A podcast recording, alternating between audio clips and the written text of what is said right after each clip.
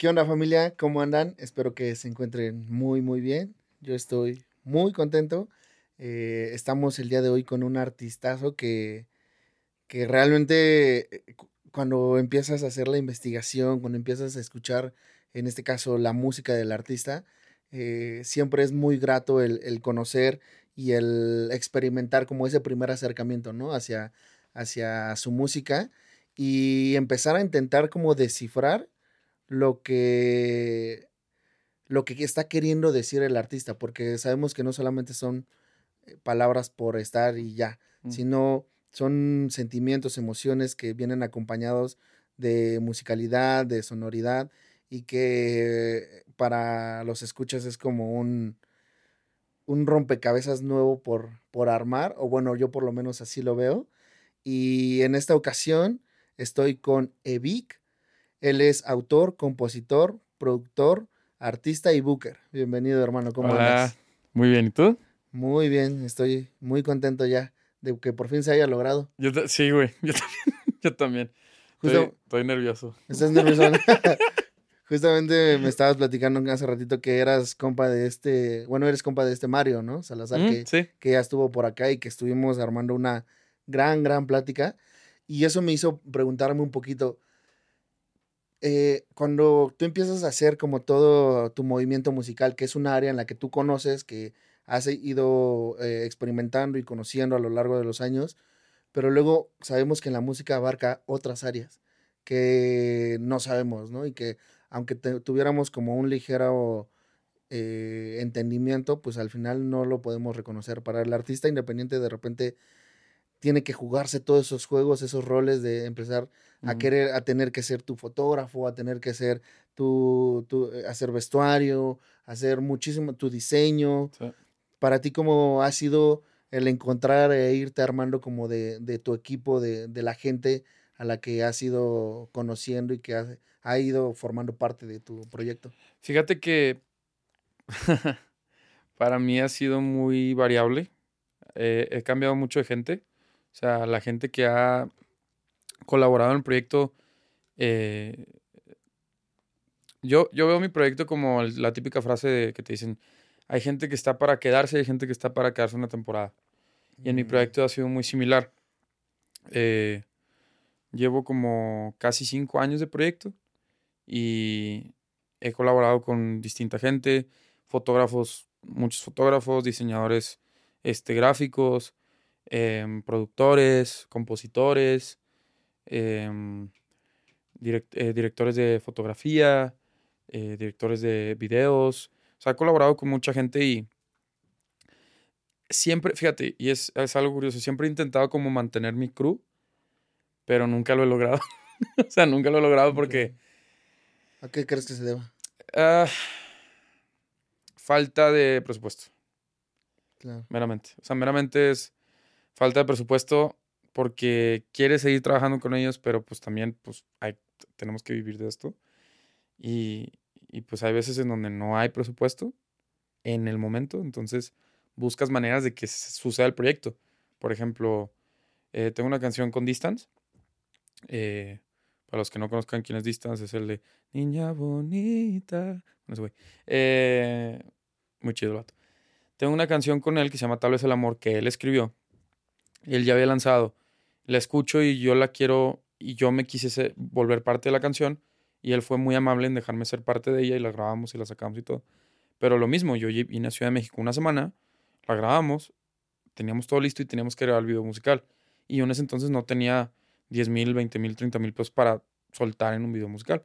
Entonces yo busqué, en 2021 me habló Alan Tlapa, saludos hermano, para colaborar en un video musical y yo, pues ni tenía el presupuesto, ni tenía la canción, ni tenía como que el proyecto interesante como para ofrecerle. Okay. Entonces, sucede esta situación en donde no hay presupuesto. Y dije, güey, Alan. Le hablé, Alan, ¿cómo estás? Hoy tengo este proyecto con Distance, esta canción, este video. No tengo presupuesto, pero te puedo firmar un contrato que te puedo pagar en abril. Lo trabajo y te lo pago en abril. O sea, te lo, te lo doy a. O sea, me lo das a crédito. Pero hacemos el video. El video le va a ir súper bien. Que no le fue súper bien, pero bueno. Eh, pero pues es un, es un video con un artista grande.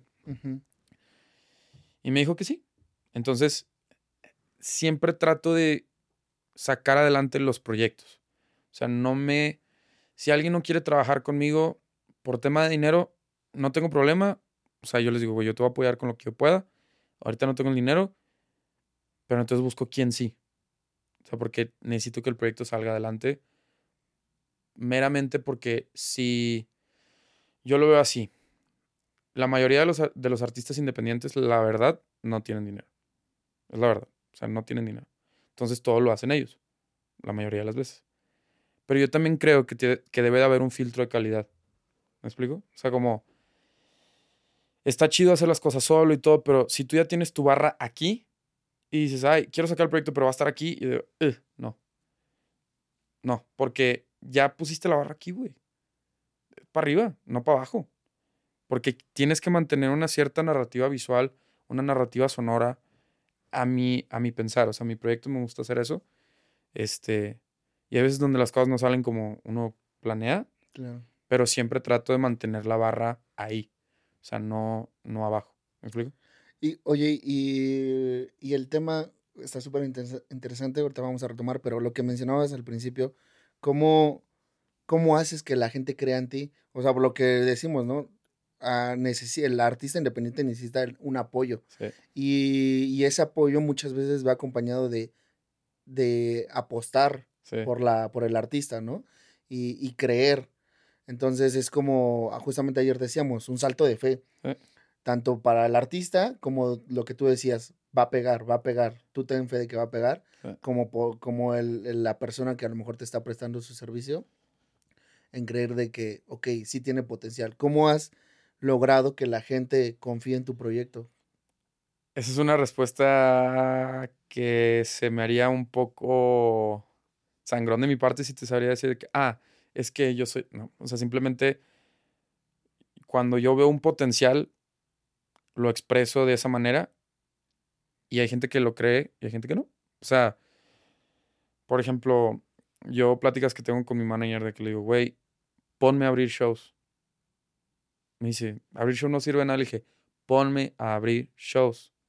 Yo, show que toco y que hay, no sé, si hay, por ejemplo, la abrí la arena Monterrey a Jesse Joy y me levanté 300 seguidores. Y no tenía ni visuales, dije mi nombre una vez, estaba súper nervioso, fueron 10 minutos, bueno, casi 15. No canté 24-7, que era mi hit. O sea, y aún así me levanté 300 seguidores. En piso 21 la abría piso 21 y me levanté como 150. Y eran 4.000 personas. Y ahí sí pude cotorrear un poquito más. Eh, le vi a Charlie Rod en un show de 80 personas, me levanté 40 follows. O sea, le dije, ponme a abrir shows. Y me dice, es que no sirve nada. Le dije, no sirve nada porque tus artistas no se saben vender. Yo sí. No te digo que todos los shows vayan a ser un éxito, pero si me pones a abrir un show, por ejemplo, lo de Jesse Joy, este, yo busqué abrir un show en la arena. Para mí era un, sueño abrir en la arena, Monterrey.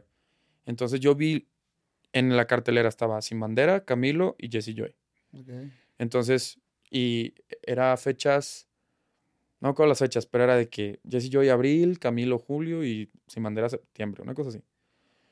Y yo lo vi y dije, a ver, ok, si yo voy a hacer un video para hablarle al artista, para que me dé la oportunidad de abrir el concierto, tiene que ser un artista que, una, su, su público sea pop. Dos, el artista utilice sus redes. Y tres, el artista sea accesible. Porque si no es accesible, pues no va a haber manera que mi video le llegue, aunque mis fans lo spamen. Entonces, hice un análisis. Camilo, me puse a preguntar con stage managers y gente que ha visto el show de Camilo. Camilo nunca había tenido un abridor, significando que la producción de Camilo no está abierta a tener un abridor, porque si no ya lo hubiera tenido. Entonces dije, Camilo no, aunque el público de Camilo es mi público, o sea, el mismo público. Pero dije, ok, Camilo queda descartado. Aparte que Camilo tiene tres, no sé cuántos millones de seguidores, sí ve las redes, pero es muy raro que algo le llegue. O sea, está, está difícil. ¿Cómo haces el acercamiento? O sea, ¿cómo envías la propuesta o qué? Ahí te va. Entonces, igual, si Mandera el público sí es adecuado, pero son gente un poquito más grande. Y si Mandera no utiliza redes, entonces dije, pues no tiene caso que yo haga una campaña de redes porque no les va a llegar. Aunque yo tenía entrada por otro lado, pero dije, no, no creo que sirva.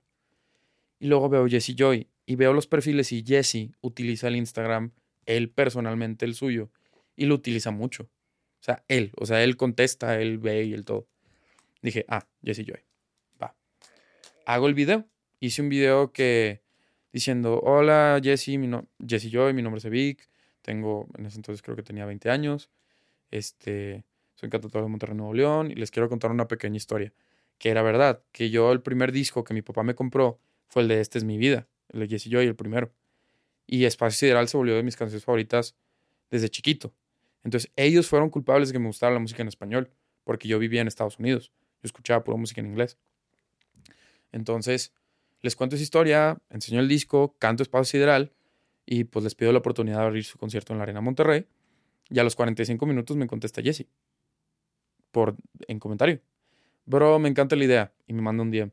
Bro, nuestra gente te va a contactar. Y yo, yo no me emocioné porque como sé que funciona, sé cómo funciona este pedo, hasta que no me dijeran, vas a abrir la arena, soy el stage manager confirmado ya, no me emocioné. Entonces me contesta Jesse, le contesto, hermano, muchas gracias, quién sabe qué. Me manda DM el tour manager, Gabriel. Gabriel Juárez, creo. Creo que es Juárez.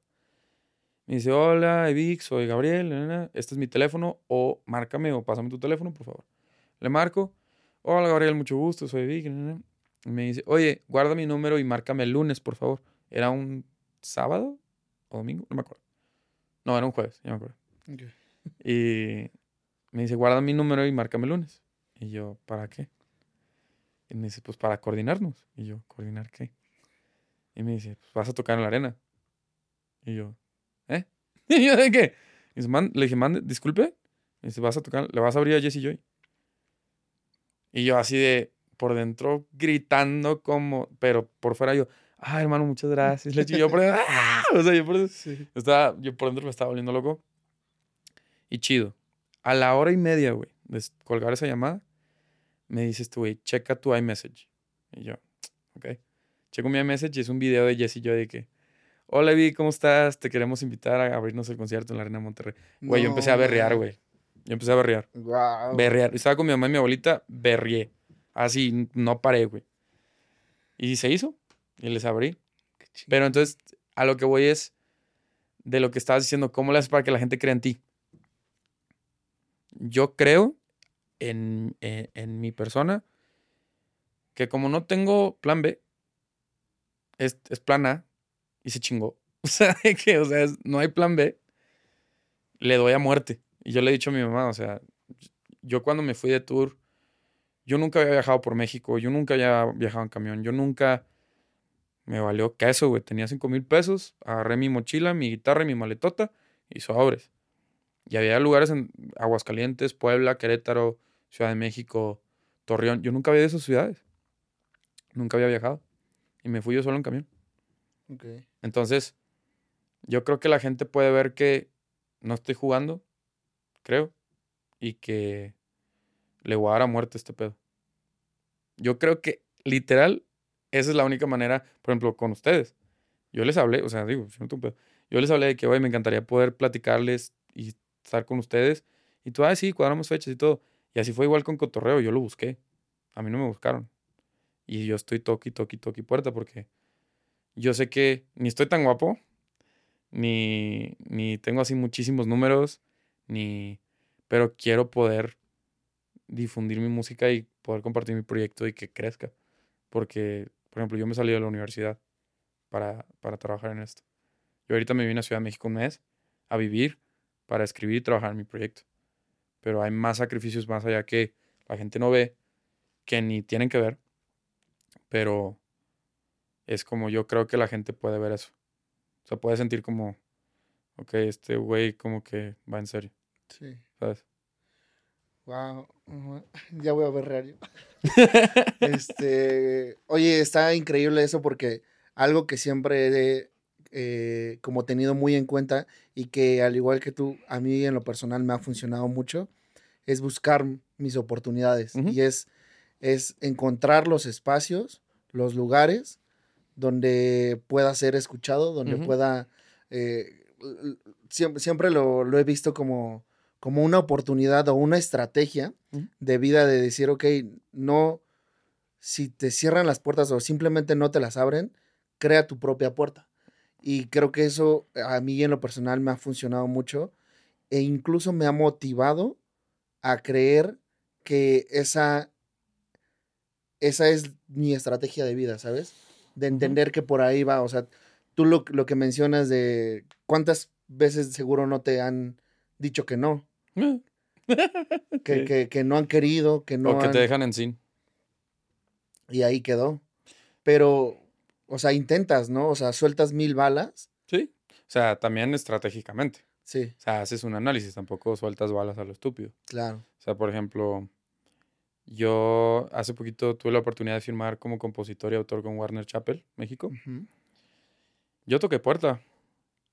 Ellos no me hablaron. Ok. O sea, yo... Tú te acercaste. O sea, yo me acerqué a las tres, a Sony, Uni y a Warner. Warner ya se había acercado conmigo, tuvo un acercamiento muy pequeño el año pasado. Una A&R que se llama Evelyn Sordo, te quiero mucho, que ya está en Believe donde estoy firmado, pero bueno, esa es otra historia. Eh, pero ella se acercó conmigo pues para ver qué onda, ¿no? O sea, vibrar.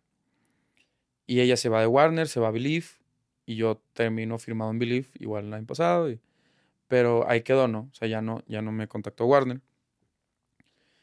Y yo quería editar mi, mi portafolio porque ya tengo, ya voy a tener 14 rolas fuera en dos meses. Un chingo, un disco. Este, y no tenía ninguna editora. Y yo empecé a tocar puerta. Le hablé a Evelyn, le dije, oye, pues quiero hablar con los editores.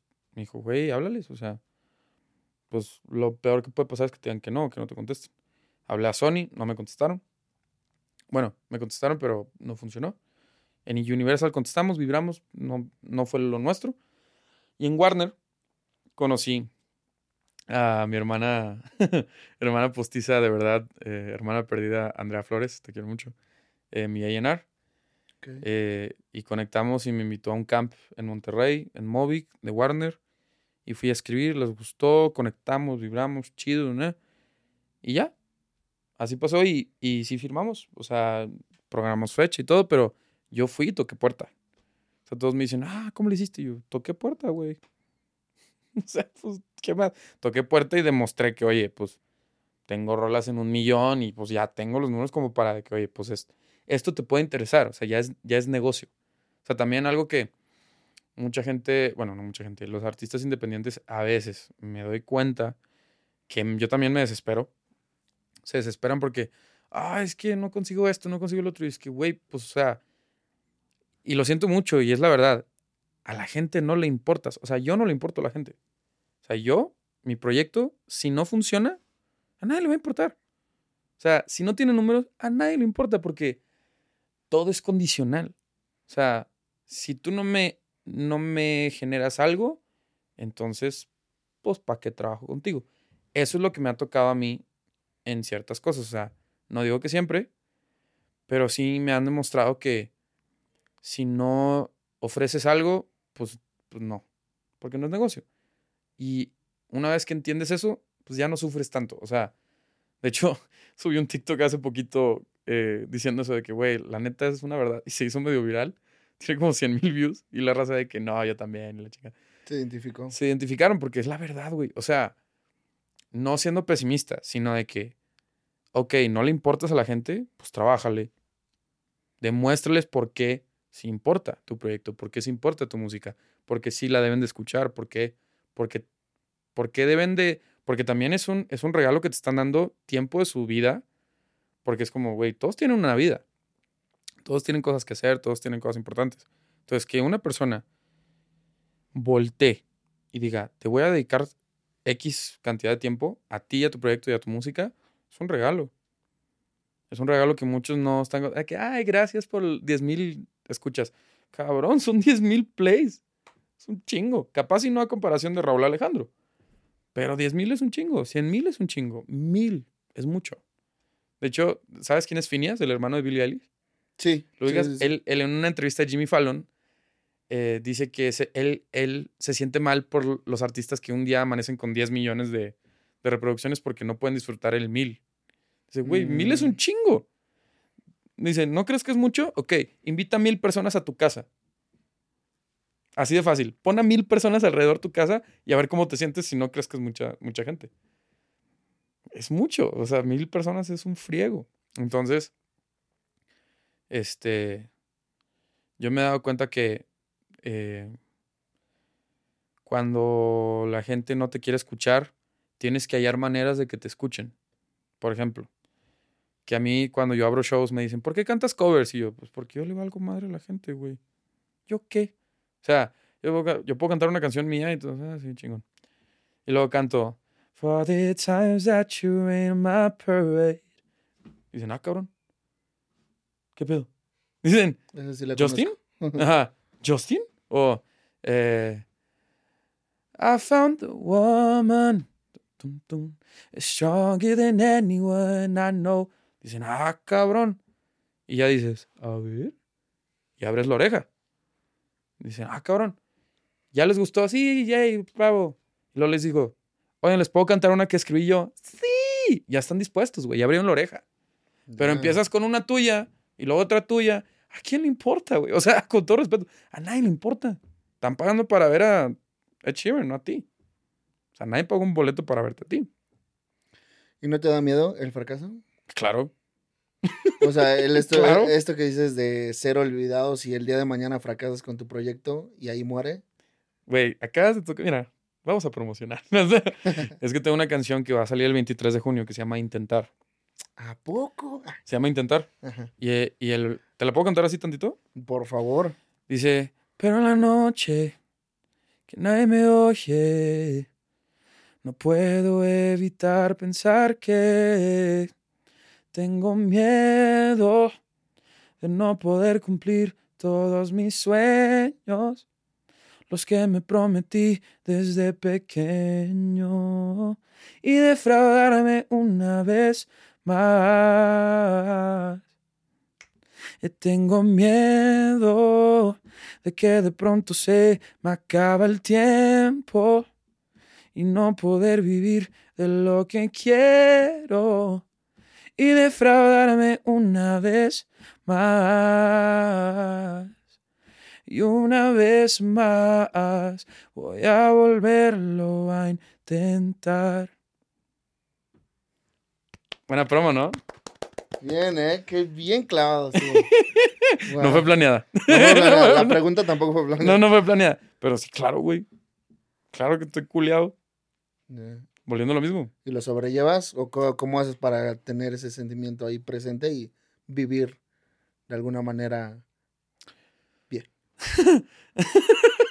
este. Yo creo que no hay una fórmula. Digo, yo tengo 21, yo qué chingado estoy hablando. Pero, por ejemplo, ¿qué edad creías que yo tenía? Pues mira, o sea, si no me. Es que en la investigación supe que ah, tenías 21.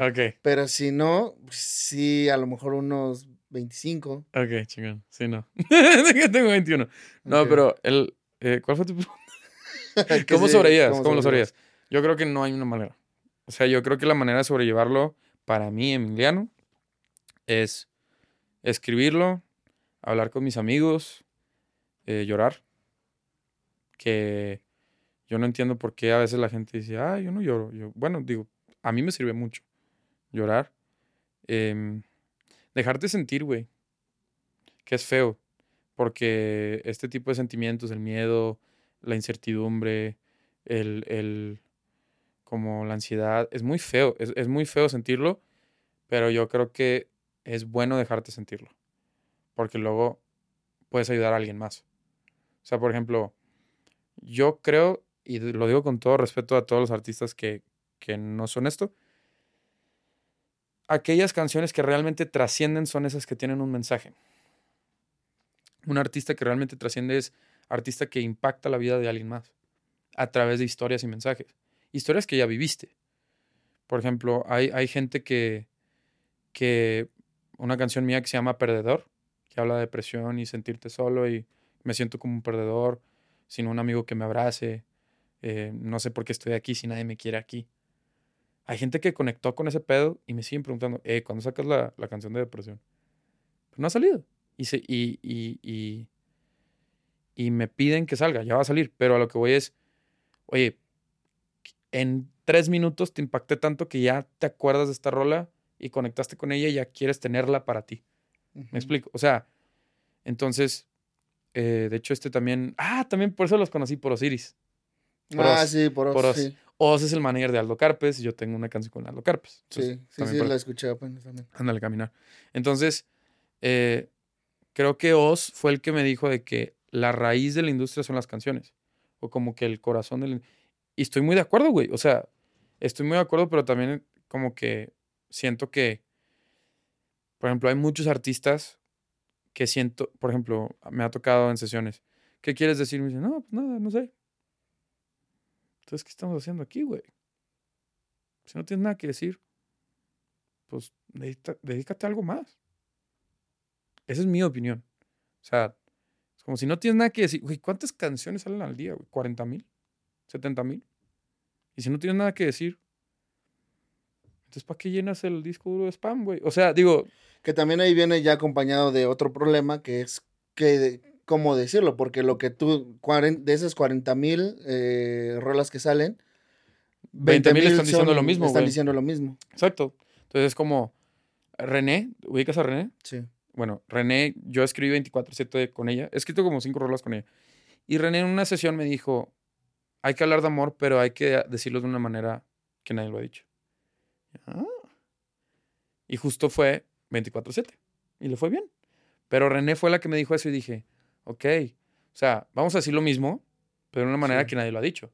Que obviamente ya la gente lo ha dicho de esa manera. Simplemente es como que ya entra el marketing, la distribución, eh, cómo brandeas la rola, X y Y, ¿no? Pero sí es cierto, o sea, todos dicen lo mismo. Pero esa es mi opinión, o sea, como, güey. ¿Y cómo encuentras tus palabras? Batallo. Batallo. O sea, a mí no se me da mucho la, lírica. O sea, es algo que he venido practicando y que he aprendido mucho de mis colaboradores. Aprendí mucho de René. Aprendí mucho de este Marcela de la Garza, aunque no he compuesto con ella, escucho sus letras. Aprendí mucho de Héctor Pérez, tuve la oportunidad de componer con él. Aprendo de Warren, aprendo de Emilia Vega, aprendo también aprendí de Andrea Grausas, que es una amiga con la que como que medio escribe una canción. O sea, aprendo de la gente con la que colaboro porque, por ejemplo, eh, hay una canción que Warren y yo escribimos que dice trazando cada paso. Yo nunca había dicho trazando, pero es una palabra nueva que utilizo en mi vocabulario. También aprendo mucho de Chicho Rivas, escribo mucho con él. No mucho, llevo dos, llevamos dos canciones. Este, pero él tiene un vocabulario, por ejemplo, él en vez de decir, eh, me visto bien, dijo flow. Ya con flow encapsuló todo. dije, ah, mira. entonces aprendo de la gente que me rodea y por eso me gusta colaborar con diferentes compositores porque yo la verdad tengo un vocabulario muy pequeño. Eh, no me gusta leer. Entonces, como que el vocabulario no es muy vasto. Eh, entonces sí, o sea, batallo, pero aprendo de la gente que me rodea. Ok. Oye, y hablando igual de la, de la industria musical, ¿cómo has visto la, la distribución que esta te exige al día de hoy? Que tienes que meterle, que tiene que haber una estrategia, que tiene que haber un marketing, que tiene que haber eh, un sinfín de cosas para un estreno de un sencillo, que a lo mejor tú en, en, en el estudio dirías, pues hasta ahí quedó el trabajo, ¿no? Y listo, pero fuera hay otra gran chambota que tienes que llevar a cabo. Sí. De hecho, literal, justo ayer tuve junta con Believe. Me invitaron a las oficinas para hacer un listening de la programación del, del, catálogo que sigue y las canciones. y Porque yo el siguiente año se supone que saco un álbum, mi primer álbum. Este, y lo vengo trabajando toda la carrera, o sea, toda mi carrera. Y estamos planeando cómo va a ser distribuido los focus tracks, focus tracks los soft releases, el marketing, cómo podemos llegar a, a pedir placements editoriales, porque, por ejemplo, todos los placements editoriales que he obtenido ha sido con éxitos en colaboraciones. O sea, no he, no he obtenido un placement solo. Este, que ahora entiendo que es otro juego. El sacar música solo y, y, que te vaya bien solo. Em, entonces, pero también es, es irónico porque, por ejemplo, desde que empecé en esto, mi distribuidora me pedía, oye, necesito que me, que me programes todo el año de lanzamientos. ¿Cómo, güey? ¿Cómo, cómo, o sea, ¿cómo va a producir Sí. 10 canciones, o sea, ¿cómo? O sea, ¿cómo las pago? O sea, yo antes me pagaba todo y apenas me estaba empezando a apoyar mi papá a pagar el álbum. Este, saludos a mi papá. Eh, y entonces, ahora que ya tengo con qué programar y tengo sencillos y tengo con qué, no está pasando nada. O sea, ya saqué dos lanzamientos del, del disco y no hemos conseguido un placement, no hemos conseguido, y la verdad les fue super X a las canciones, o sea, a comparación de los éxitos que hemos tenido antes. Entonces ahorita estamos como pivoteando de, oye, pues ¿qué vamos a hacer? O sea, se está invirtiendo un dineral en las canciones, se está invirtiendo dinero en viajes, se está invirtiendo dinero que debo. O sea, ese dinero lo tengo en deuda. Entonces, pues quiero que le vaya bien a las cosas. Entonces, dime qué es lo que tengo que hacer yo, artista, para que le vaya bien, y lo voy a hacer.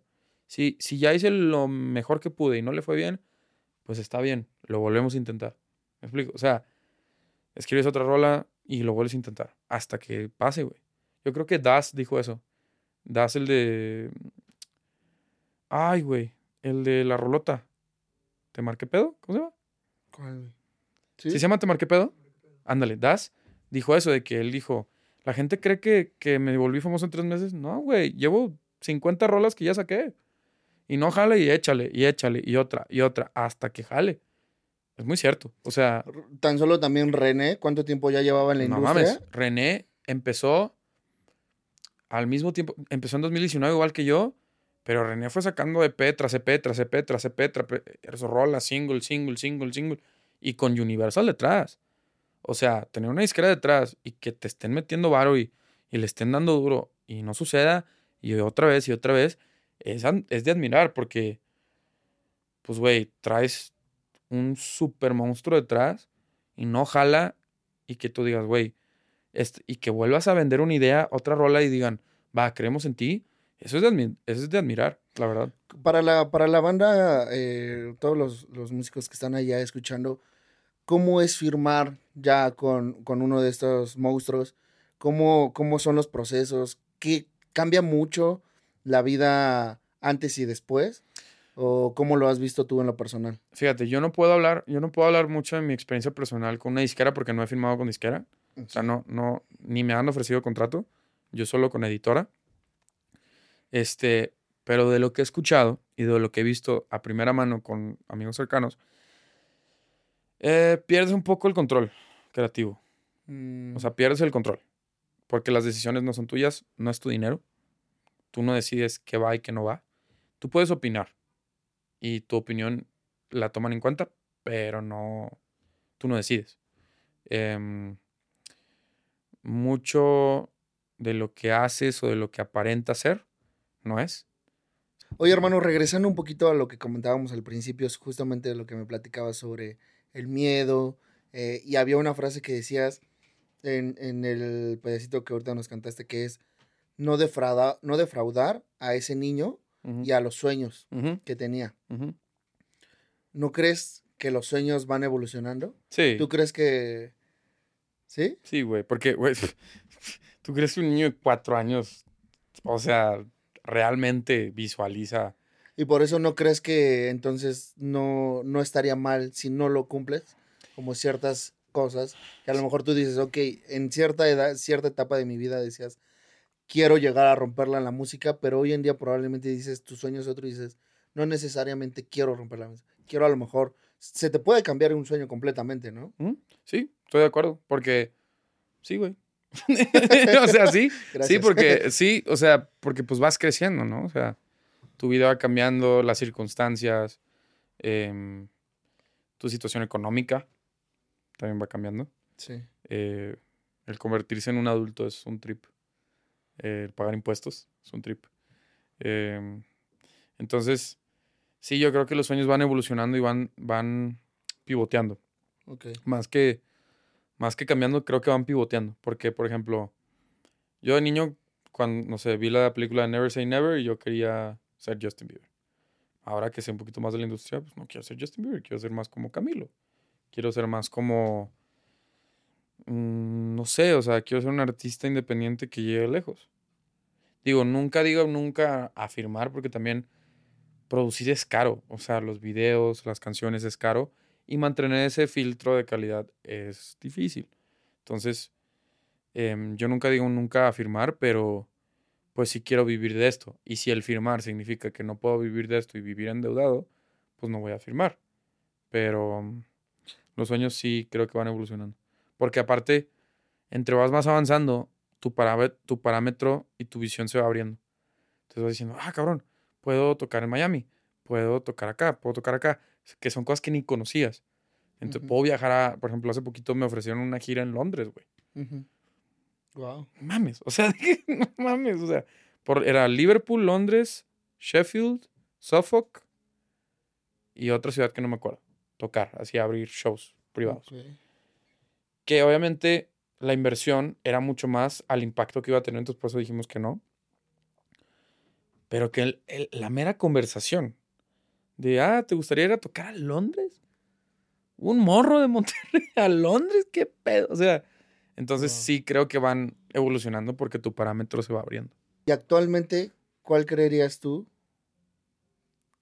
que es tu sueño? Genuinamente, poder tener libertad financiera trabajando en la industria. Y poder cuidar a, mi familia y despreocuparme de ese lado.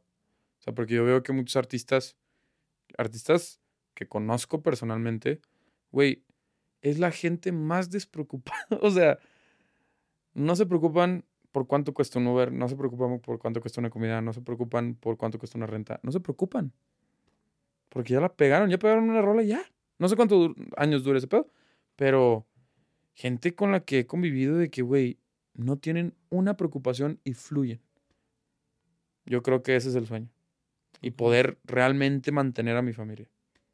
Ese sería mi sueño, genuinamente. Que es un sueño que yo no tenía de chiquito. ¿Y tienes claro lo que tienes que hacer para llegar hasta ahí? No. no. Güey, tengo 21, no. O sea, yo creo que si la tuviera clara ya estaría ahí. Pero no, la verdad no. O sea, son cosas que tengo que ir descifrando. Porque tú, uno como, como, como público, percibe algo y cree que las cosas son de una manera y entras al juego y dices, ay, güey, no, no son así. ¿Tú crees que... ¿Quién me dijo esta frase? Alguien me dijo de que cualquier artista que tú veas firmado una disquera y lo veas allá en una arena en la chingada, probablemente lo... Ese artista está endeudado. Muy probablemente. O sea, a menos de que sea un Justin Bieber que ya trabajó 10 años o un Ed Sheeran que... Pero la mayoría están endeudados. Tengo... Ah, por ejemplo, una historia que me contó un amigo, que esto sí es real, no es mío, no voy a decir nombres para no quemar. Pero un amigo firmó con Warner Music Latin en Estados Unidos, lo firmaron. Y el A&R que lo firmó, a las dos semanas de que lo firmaron, lo despidieron al A&R y le pusieron una ENR nueva, una chica, y este güey le estaban dando eh, para invertir no sé cuántos miles de dólares, pero estaba invirtiendo 15 mil dólares por canción en Los Ángeles. Y grabó todo un álbum, güey. Que pone 15 mil, 150 mil dólares aprox por álbum, 10 rolas. Y llega con su ENR, le enseña el álbum y la morra le dice, no, no veo ningún sencillo, no veo ningún focus track, grábame otro. Y le decía, ¿cómo no? ¿Ni una canción? Le graba otro disco, digo, también el de Sonso, o sea, se fue y grabó otro disco de 150 mil dólares y él ya debía 300 mil dólares. Llega con la DNR, le enseña el disco y la DNR le vuelve a decir, no veo ningún focus track. El vato ya debía 300 mil dólares. y estaba congelado porque no lo deja. ¿Cómo generas dinero? Sacando la música. ¿Y qué pasa si no te dejan sacarla? Te quedas endeudado. Güey, mi amigo mi amigo me dijo, yo me quería suicidar. No sabía cómo, pagas algo que no, no te dejan ni trabajar, no te dejan ni generar. Te congelan. Y no por mal pedo, sino porque la ENAR por sus huevos dijo, no, pues no veo ni un, ni un focus track, no vamos a sacar nada. Así de huevos. Entonces él le habla a su ENAR, al que lo firmó, llorando de que, güey, ¿qué puedo hacer? La chingada. Y le dijo, oye, dile, va con el director y dile que si no eh, te liberan, los vas a demandar porque hay una cláusula en el contrato que es ilegal desde 2019. Y no se dieron cuenta. Dile que lo vas a demandar si no te suelta. Fue y pues con el bluff más grande de la vida, porque no tengo el dinero para demandar a Warner Music Latin, fue y, y pasó eso y lo liberaron, nada más que le pidieron que iban a licenciar 10 rolas. O sea, por IDA. Ok. Pero en México, pues no hay pedo. O sea, que, que te licencien 10 rolas, pero pues ya es tu pedo, ¿no? Este, creo que le iban a quitar un 20%, que no es nada. O sea, Comparación de los 300 mil, ¿cuántos son 300 mil dólares? ¿Son como 3 millones de pesos? ¿5? ¿6 millones? ¿6 millones? De, ¿Cómo pagas 6 millones de pesos? Si no te dejan generarlo. ¿Me explico? Entonces, ajá, güey. Entonces es fuerte el tema. libre. Pero porque él dio el bluff de que los iba a demandar porque realmente tenían una cláusula ilegal. Pero si no, si no hubiera tenido esa carta, ¿qué hace? ¿Qué haces, güey? Se acabó tu carrera. Se ¿eh? acabó tu carrera, se acabó tu pedo. O sea, ¿qué haces, güey? Debes 6 millones de pesos. Y no los puedes generar porque no te dejan trabajar. Porque tú eres propiedad de ellos. O sea, y esa es una historia eh, en la industria que me contaron. Entonces, no digo que las disqueras sean malas, pero tienes que ver si realmente te conviene y estás listo para conllevar esa responsabilidad económica porque son préstamos, güey. O sea, la gente, ay, viajé en jet privado. Y yo, sí, güey, pero eso se agrega a tu deuda, mamón. O sea, nada es gratis, nada es regalado. También, por ejemplo, ahora en Chapel, hablé con un, productor que lo volaron a Monterrey y le dije, oye, ¿te pagaron el, vuelo? Me dice, no, se agrega deuda de regalía. Mm. Pues tienes que trabajar. Ah, ok. Entonces, se te rompe la percepción de, ah, te tienen aquí, te traen allá, te tienen allá, y tú feliz de la vida. Güey, todo lo debes. Todo es deuda. A menos de que metas un requete hiperputazo, tipo perfect o así, algo real, un real putazo. Y ya la balanza se, se, se, se equivale tantito, ¿no? O sea, como que ya no, no hay tanta deuda. Pero te siguen invirtiendo dinero. Entonces tu deuda va creciendo. Y tú tienes que seguir generando. Y si no lo generas, es deuda. Entonces, es, es caminar con cuidado y caminar, o sea, tirar balas de manera estratégica. ¿Sabes? O sea, es lo que estamos platicando. Sí. Wow. Y, y por eso mismo, por como está la industria, ¿crees que esa sea la tirada que el artista tiene que, al, digamos que al punto al que tiene que llegar? O sea, el, llegar, el buscar que ser firmado o así. ¿O cuál es el camino que tú creerías que tiene que... Depende de tu fin. Por ejemplo, a ti te, te pregunto, ¿prefieres tener, o sea, ahí te va la pregunta, va a estar, va a estar, o sea, está simple, pero hay mucha complejidad detrás. ¿Prefieres que te vaya bien y tengas mucho dinero o prefieres, prefieres ser muy famoso y no tener dinero? No, pues que me vaya bien y tenga dinero. Entonces, tu camino es la independencia. Porque, un, o sea, un monstruo como Warner, Sony, cualquiera, sí te pueden hacer muy famoso. Tienen la infraestructura, tienen las fórmulas. Sí lo pueden hacer. Si lo desean, lo pueden hacer. Que ya generes dinero y que recuperes y, ya vivas de ese pedo, está difícil. O sea, yo conozco gente que está firmada, que la vuelan aquí, le traen suburban, esto, el otro, el hotel, la chingada. Y yo nada más digo, oh, la ¿sabes cuánto cuesta rentar una suburban un día? Ocho horas. Cuesta seis mil pesos en Monterrey. Lo sé porque lo intenté rentar para cuando le fui a abrir a Jesse Joy, porque quería dar la pinta del artista. Y terminé en un sprinter que me prestaron, pero yo investigué y vale un huevo, güey. Entonces imagínate que te estén moviendo en una suburban aquí en Ciudad de México, diario, y te traigan de Polanco al estudio, al estudio. ¿Sabes cuánto vale eso? Y todo es deuda. Entonces como, güey, estás viviendo una vida chida pero te va a durar muy poquito tiempo si es que no lo generas. Algo que también escuché, creo que lo dijo Oz, creo que una, una disquera no te puede demandar, o sea, no te puede, no te puede meter a la cárcel por deuda, creo. Creo que lo dijo con usted, no me acuerdo en qué, en qué podcast lo dijo, pero creo que una disquera no te puede meter a la cárcel, pero pues te suelta y ya tú, pues tu pedo, según yo, no estoy seguro. Este, no sé, depende cómo está el contrato, pero para mí Evic yo creo que el camino va a ser la independencia por ahora, porque pues yo he estado trabajando este proyecto desde cero, lo he desarrollado, yo fui mi manager, yo fui mi coproductor, yo he sido mi A&R, yo he sido mi PR. Y si algún día me pega algo, pues yo quiero que me caiga algo. Yo quiero que me caiga una lana chida, que yo le pueda ayudar a mi mamá, ayudar a mi abuela, y estás peleado con esta idea de romantizar el arte, de decir, mm. no tengo que necesariamente generar por algo que estás haciendo por gusto. Justamente era algo que platicaba ayer contigo, ¿no? de esta situación de, me decía él que, ¿por qué se ha tenido que industrializar así? Algo que por gusto te, te hace feliz, pues, digamos, eh, romantizar el arte como tal. Yo cuando la gente me pregunta sobre eso les digo, a ver, ¿quieres hacer música o quieres trabajar en la industria? Porque que te guste la música es una cosa y que seas bueno en ello es una cosa. Por ejemplo, me decían, no, es que estudió en Berkeley y es buenísimo y todo. Digo, ok, ¿con quién ha trabajado? Con nadie. Ok, a ver, pues audiciona. Y si, y a ver, ¿cómo es tu actitud? ¿Cuál es tu vibra? Porque si andas de mal encarado en un estudio, nadie va a querer trabajar contigo, aunque seas un chingón.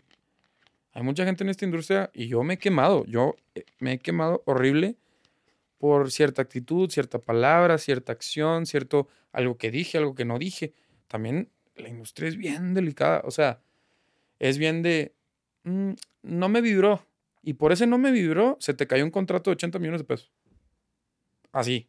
Entonces, que te guste la música y que quieras hacer música y que quieras trabajar en la industria son dos cosas distintas. Entonces, esa es mi perspectiva. Todo lo que yo estoy diciendo, y lo digo, todo esto es mi perspectiva, no es una verdad absoluta, pero es una opinión más o menos, más o menos fundamentada de lo que he vivido.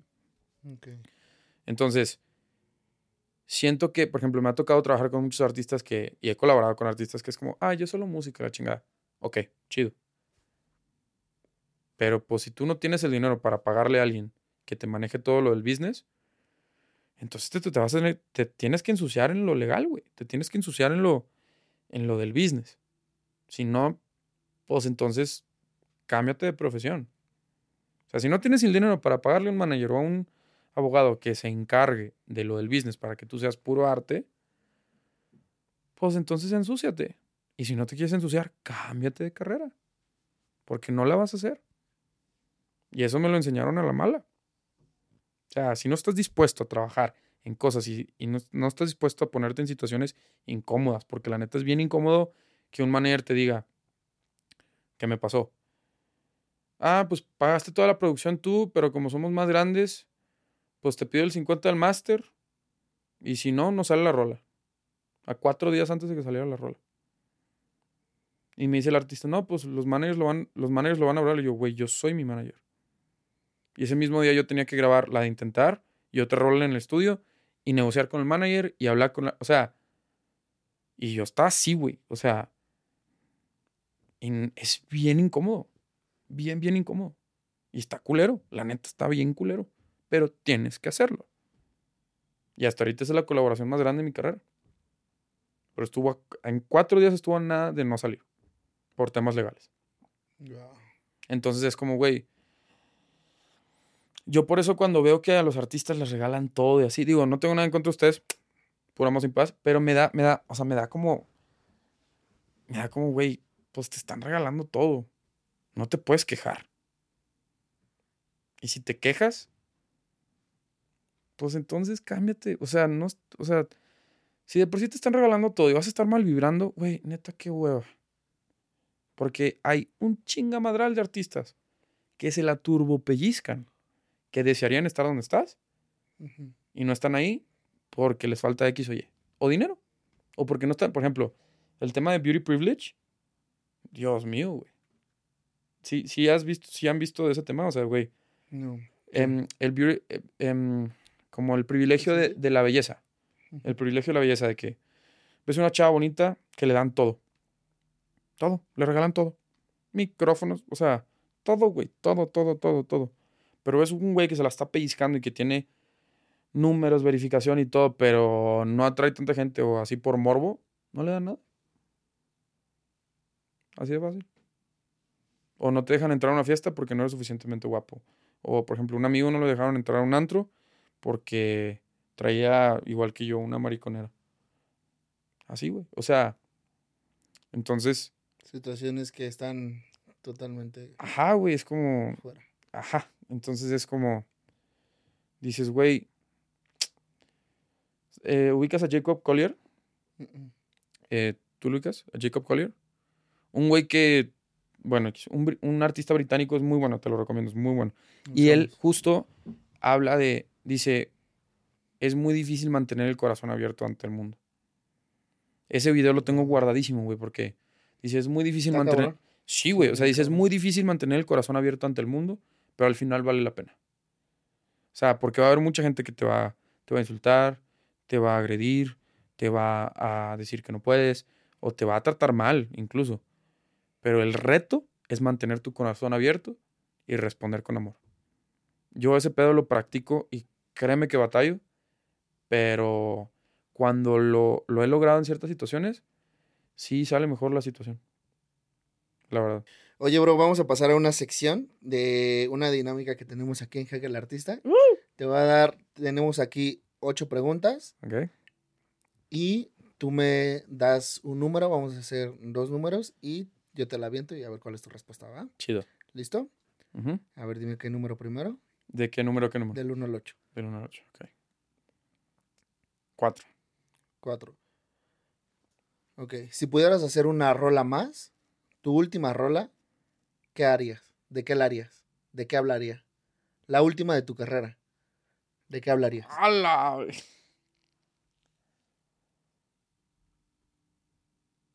De hecho, ok. Es lo que estabas diciendo de que las opiniones y todo evoluciona, porque sí es cierto. Ay, güey. Es que está difícil porque ya tengo varias en puerta que son muy importantes para mí. Ok. Si tú tuvieras que decidir por una. Yo creo que hay una canción que no he terminado de escribir, la llevo escribiendo cinco años. Ok. Se llama Mujer Maravilla. Mm. Es sobre mi mamá. Okay. Porque mi mamá y mi familia sobrellevamos una situación de cáncer durante ocho años. O sea, mi mamá tuvo un tumor ocho años. Eh, y fue la situación que me hizo crecer de una edad muy temprana. Este. Y no la he terminado de escribir porque justo quiero que la historia esté bien contada y esté bien hecha y quiero que transmita lo que, lo que realmente quiero que transmita. Entonces yo creo que sería esa. Aunque tengo varias en puerta que digo, güey, por ejemplo, le escribí una a mi abuelita que se llama Héroe.